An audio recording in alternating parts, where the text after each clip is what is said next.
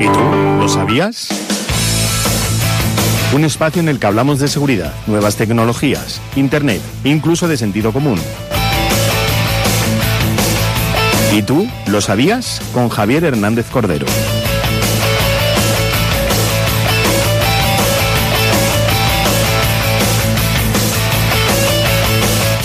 13. ¿Te acuerdas? Esta es nuestra, esta es nuestra cifra. Este es, Es- nuestro momento. Oh. 13 y 13. ¿Qué tal, Javier? Bien, bien, bien, bien. Aquí voy un poco de. De. Ah, esto, eh, un poco mm, a lo loco, entrando a lo loco, que estaba, ya sabes que estaba. bueno, Bueno, eh, está andando loco porque le llaman por teléfono. Oye, le está apurando, apurando, apurando la publicidad para hablar. claro que no, sí. y es que llamadas, que llamadas. Si es que tu hermano no te llama todos los días para decirte que se ha comprado una moto nueva y un pepino, que él y yo, que somos moteros, y, y, bueno, es más que yo.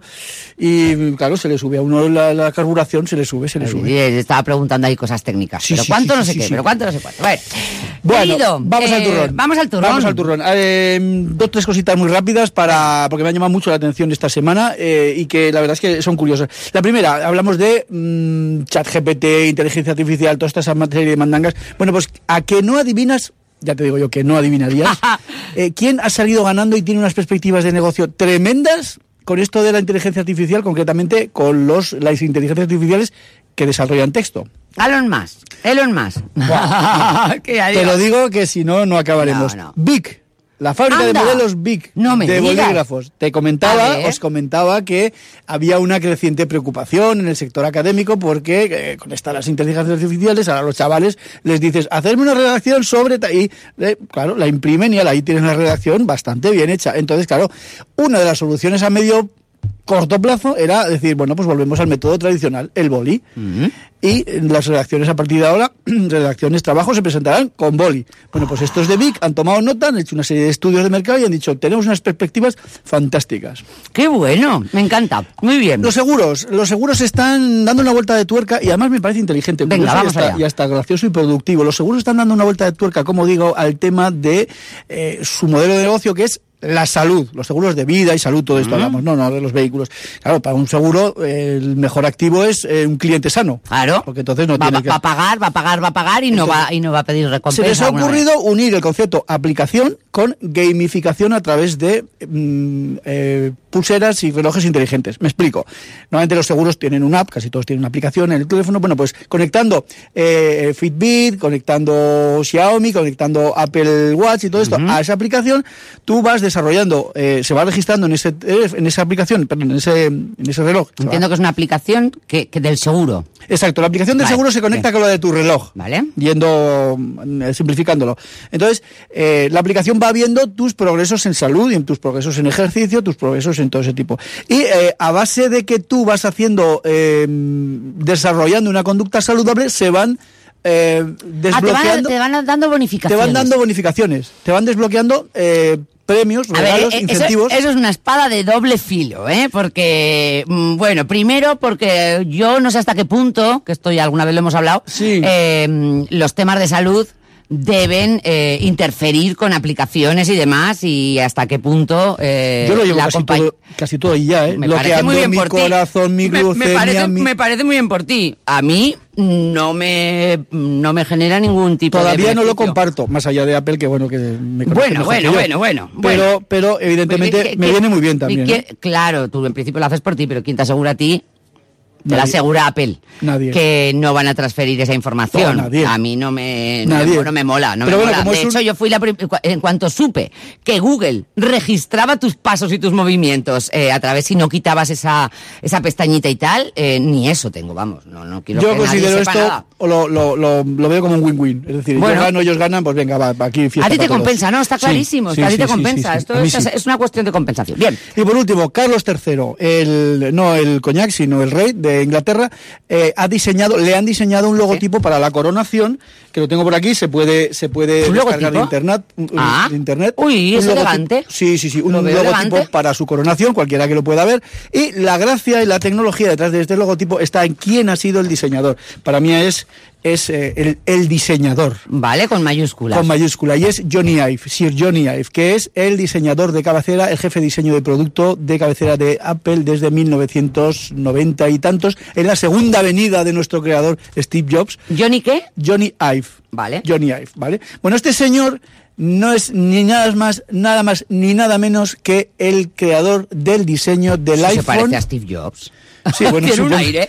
Eh, bueno, cuando hablamos de Johnny Ive, ha- habría mucho que hablar, pero cuando hablamos de Johnny Ive y el futuro, eh, perdón, el pasado reciente de, de Apple, eh, con lo que era Steve Jobs de, de- de exigente y de, y de gralla, eh, cuando vio los primeros diseños de Johnny Ive, recién vuelta, repito, la segunda venida de nuestro creador a, a Apple, eh, dijo, este sí, este sí que es el diseñador que yo Me quiero". gusta este hombre. Bueno, pues este señor es el diseñador, el creador, nada más ni nada menos que del iPhone, del iPod, Sí, del iPad, sí. del iMac, ¿te acuerdas aquellos modelos de iMac, el de 2008? No, Mm. los, que eran, no, los que eran cubo. los que eran mo- el monitor CRT de, de, Cubo, de culo, de colorines, el naranja, Ah, el azul, sí, que sí, es que querías sí, comértelos. Sí, sí, sí, sí, sí, este. El, el iWatch ¿Ah? y, el, y, los, eh, y los auriculares, eh, los iPods. Y este señor le ha hecho el logo. Y este señor le ha hecho el logo a Carlos III. Pues te voy a decir, déjamelo por ahí, ese, ese Sí. logo, que se lo enseñaré a, mm, a Fernando Ayué Sí. cuando venga esta semana, porque eh, me parece que es muy elegante. O sea, Sí. me parece que está muy bien conseguido. Sí, además Está muy combina... bien conseguido, la verdad. Combina, eh, digamos que a Carlos III le gusta mucho todo el tema de la naturaleza, el medio ambiente. Quédatelo, quédatelo. Ah, vale, genial, gracias. Medio, medio ambiente, tal. Entonces combina, digamos, las cuatro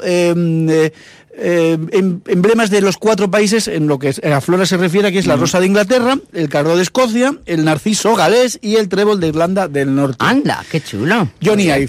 Vale, Ah, pues mira, maravilloso. lo incorporamos. Nos gusta este tipo. Sí, Eh, es relativamente joven. Ya sí, no trabaja, relativamente joven. Es, ya eh, no trabaja en... Del 67. Sí, ya no trabaja en Apple, desde hace poco, poco después de morir eh, Steve Jobs se fue.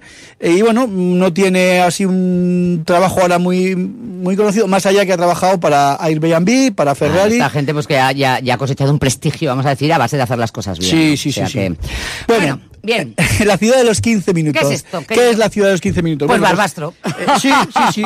Un concepto, este es un concepto que se quiere implantar en Europa, y ojo, repito, que se quiere implantar en Europa. eh, Vale. futuro, que ahora veremos qué futuro de las narices, pero Vale. que se quiere implantar en Europa eh, em, a base de construir una ciudad con barrios autosuficientes entre sí, independientes y autosuficientes entre sí, de manera que eh, ¿Esto de qué en parte, perdona? bueno, esto se, mm, esto se mm, digamos, en, en, en- en el- en Europa empezó en, Oxfordshire ¿Mm?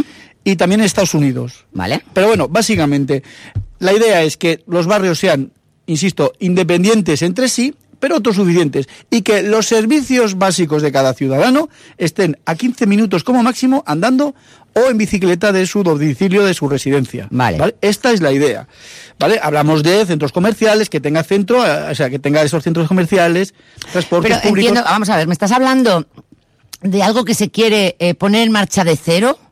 ¿Que lo quieren poner en marcha Sí. los gobiernos o que lo quieren poner en marcha algunas empresas constructoras o que lo quieren poner en marcha? Diríamos que son los gobiernos Vale. y se quiere poner en marcha desde cero. Pero ahora veremos, al final veremos que, que nadie de la China. que, que esto, voy a hacer un ya spoiler. están, ya están puestas, ya Voy a hacer un spoiler, es que eso ya está ambientado. Lo que pasa que esto, yo me he encontrado con esta historia mm, de chiripa, como siempre, documentándome para el programa en las redes sociales. Y ya sabes cómo funcionan todas las redes sociales. Se magnifica a todos como el gran hermano y aquí se hace una, se hace un, somos unos maridramas y se hace un drama de cualquier cosa y de- de- enseguida se polarizan, se polarizan las posturas, los blancos dicen que no sé qué, los verdes dicen que no sé cuántas y a montar el follón.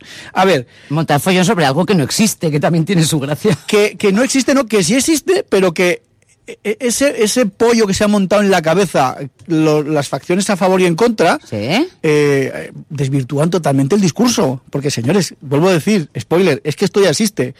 A favor, hay quien dice, y está muy bien, que eh, los beneficios para el medio ambiente se tienen a base de la reducción drástica de CO2, de NO2, reduciendo el volumen de tráfico y contaminación. Beneficios para la salud, lo que hablábamos antes, si se anda, si se va en bicicleta, pues, pues digamos que se lleva un estilo de vida más saludable, ¿no? Eh, la descentralización y la autosuficiencia de los barrios que es la piedra angular de, de todo este concepto, hace que eh, el modelo de megaciudad sea, digamos, más habitable, me- menos, menos hostil, etcétera, etcétera. Básicamente esto es lo que dicen los que lo defienden. Ahora vienen los, Los que, que... los que defienden, ¿qué? ¿Qué proyecto? El proyecto de ciudad 15 minutos. Vale, vale. Vale. ¿Qué no, ha quedado claro, ¿eh? Sí. Porque no es un proyecto de ciudad 15 minutos. ¿Quién lo está poniendo? ¿Qui- ¿Quién lo está haciendo famoso esto? Yo Pues no- mira, por, ej- por ejemplo, en, en- en Inglaterra, lo que te decía, en Oxfordshire, eh, también en Francia, también se está intentando hacer, y aquí en España se quiere hacer, pero es que, vuelvo a decir, no queda claro, María, porque es un concepto, eh, no es que sea abstracto, esto es muy fácil de entender. no, es está- decir, no- no es nada, es abstracto, es bastante concreto. es, es- es fácil de entender. Sí. Pero sobre una cuestión que ya está implementada, como veremos en, en- al final, porque es que esto ya está, eh, se ha creado una polémica artificial que ha saltado las redes sociales y te, insisto, es que al final dices, vale, continúa a ver si entendemos algo. Los Venga. que dicen que no, básicamente imaginan un futuro distópico en el cual es la- las, las eh, libertades, sobre todo la libertad de movimiento, eh, campan a sus anchas y nos reducen a una cárcel barrio o barrio cárcel en el cual tenemos que vivir y no podemos salir de allí, salvo con autorización, lo cual, pues hombre, me parece a mí que es hilar muy fino y lanzar el perro muy lejos. Vale. Me parece bastante. Se habla de un ataque a la libertad de todos los ciudadanos, gente que vive encerrada en los barrios, un intento, cito textualmente, de estabular a los ciudadanos y dividir a las ciudades en, facilita- en, en, en guetos identitarios, en focos de delincuencia y segregación para facilitar el control social en- a modo de pura ingeniería marxista. Esto lo dice Cristian Campos, que es no es ni más ni menos que el jefe de opinión del, del diario El Mundo. ¿Vale? O sea, eh, luego se So- habla de sobre una noticia que se publicó ahí, ¿no? ¿O sobre un, sobre un hecho que ya está. Mira, vamos a ver, vamos a ir resolviendo el tema. Sí, Eh, por hay- hay favor, que decir- vamos a empezar. a- No, no, hay que decir que esto es una, com- una cuestión como casi todas las redes sociales. Yo vivo en las redes sociales y puedo decir que es todo estéril, es estéril, porque esto ya existe. La, mm, eh, digamos que la, mm, la sociedad es como la economía, se regula sola.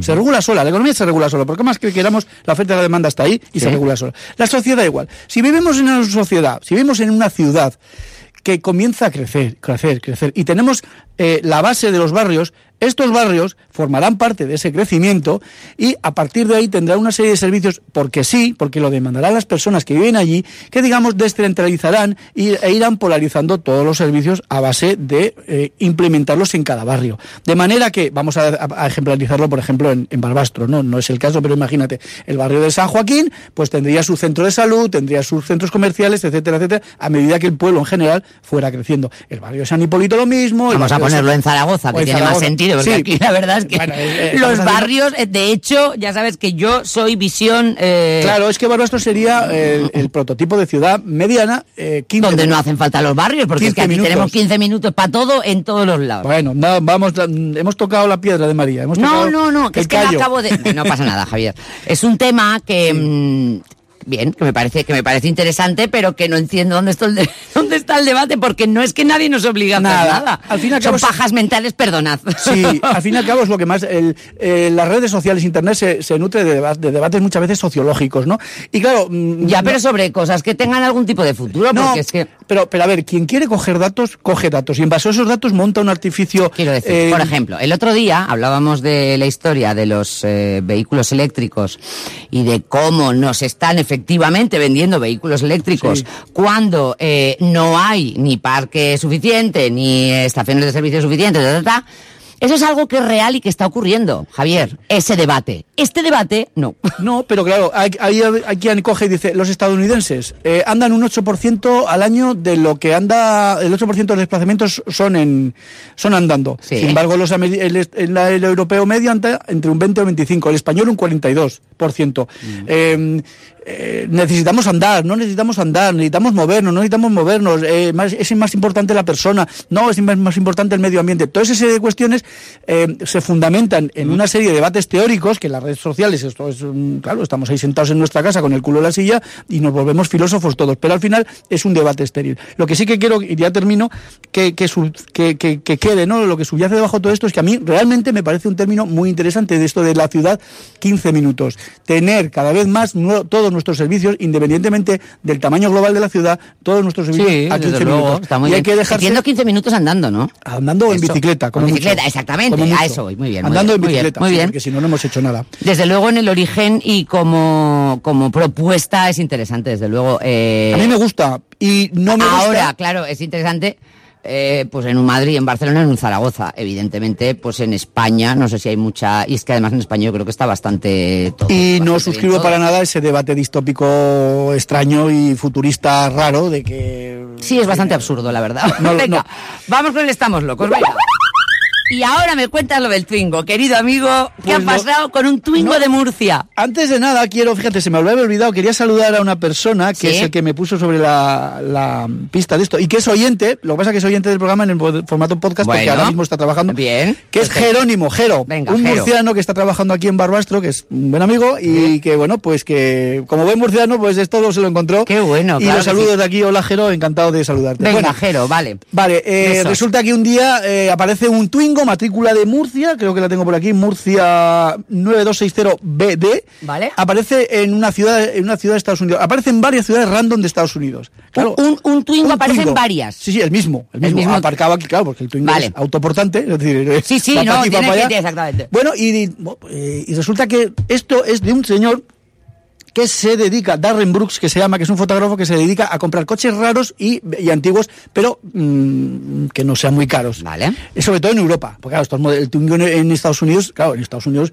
el modelo es cocharraco. o sea, Hombre, es una cosa increíble. La todo- camioneta. Todo lo que no esté a dos metros del suelo, no. Entonces aparece por ahí un Twingo y claro, le, le añade valor el hecho de tener la matrícula original. Claro. Pues este señor vino a España, encontró el Twingo, le encantó y dijo... lo "Eh, puso en un barco y se lo lleva a Estados este me Unidos. lo llevo yo. Lo compró, Vale. se lo llevó a Estados Unidos y el- el- la cuestión de que le da más valor en general en Estados Unidos y en particular en los coleccionistas de este tipo de vehículos es la matrícula original. Qué bueno. Y hasta que le han dicho, hey, que no está homologado para circular por Estados Unidos, se ha pegado una serie de tiempo. Ahora, hombre- una cosa te voy a decir. Hace falta bien poco para homologar un coche para ir por Estados Unidos. Que yo estaba en Estados Unidos y realmente sí, sí. le ponen ruedas a todo y le Pues, homologan todo. No, vamos, no es difícil, lo que pasa que es caro.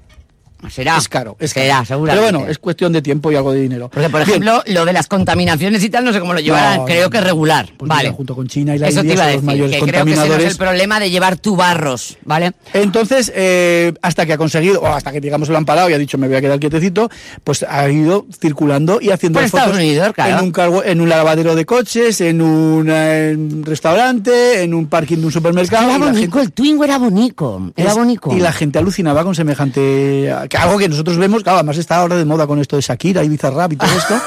Pues oye, Twingo por todos los lados. Y esto concretamente, no sé si tenemos un par de Sí, un minutos. par de minutos, esto me ha dado pie a mm, investigar sobre cosas que han aparecido donde, mm, concretamente el cuerpo humano.